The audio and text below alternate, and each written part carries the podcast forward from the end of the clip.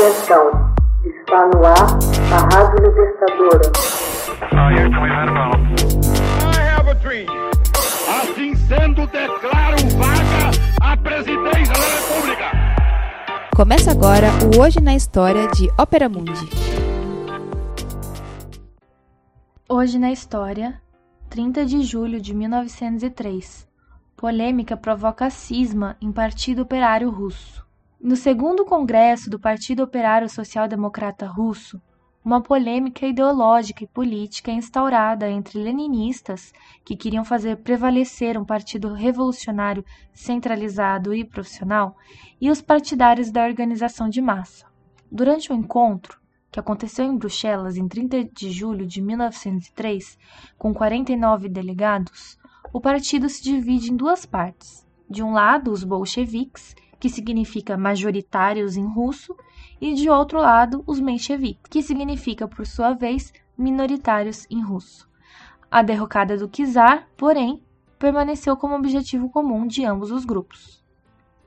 O programa proposto pela redação do Iskra, jornal marxista publicado por emigrantes socialistas da Rússia, é aprovado e o grande debate surge com os estatutos em torno da natureza do partido, mais especificamente das condições de adesão propostas por Lenin.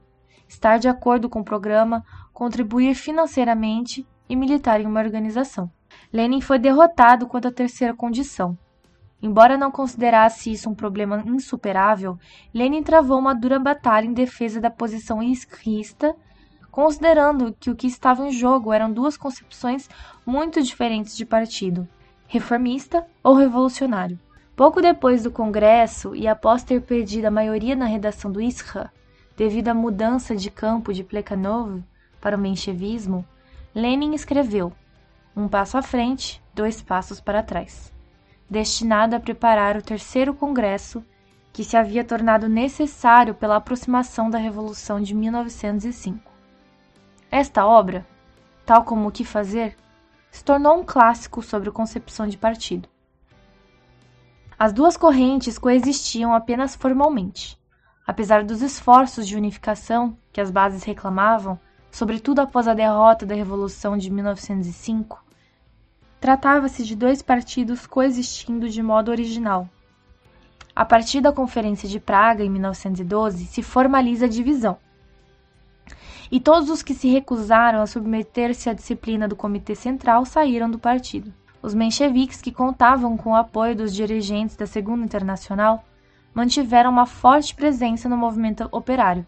Aliados com os socialistas revolucionários, conquistaram a maioria dos sovietes na Revolução de Fevereiro de 1917, especialmente em Petrogrado e Moscou. Entretanto, com o avanço da revolução e a estreita ligação dos bolcheviques com as massas, estes rapidamente alcançaram a maioria em todo o sistema de poder. O congresso, que teve início em 30 de julho em Bruxelas, encerrou-se somente em Londres em 6 de agosto, já que no decorrer do encontro, a polícia belga obrigou os delegados a deixarem o país. O comitê da organização do congresso havia sido originalmente eleito na Conferência de Bialystok, que ocorreu em março de 1902. Logo após a conferência, todos os membros do comitê, menos um, foram presos. Por sugestão de Lenin, um novo comitê se reuniu em conferência com os comitês social-democratas em novembro de 1902 em Pskov. Sob a liderança de Lenin, o comitê de organização levou a cabo um intenso trabalho preparatório Textos para discussão foram preparados numa reunião prévia em Orel em fevereiro. Em seguida essa sessão, os membros do comitê visitaram as organizações partidárias que iriam assistir ao congresso, com elas discutindo o rascunho das propostas. Em seguida, o regimento e as delegações que fariam parte do encontro foram definidos. O segundo congresso se notabilizou pela cisão entre bolcheviques e mencheviques, como resultado da disputa entre Lenin e Julius Martov sobre os principais pontos do programa do partido. Um dos grupos, a União Geral Operária Judaica da Rússia, Polônia e Lituânia, chamada de Bund, pediu que fosse reconhecida como a única representante da classe operária judaica. Um delegado bundista, propôs uma moção que qualquer cidadão russo poderia ter o direito de usar o seu próprio idioma. Lenin, o grupo Iskra e até os mencheviques se opuseram à moção, por considerá-la separatista, nacionalista e oportunista. Stalin a defendeu. O Bund se retirou do partido.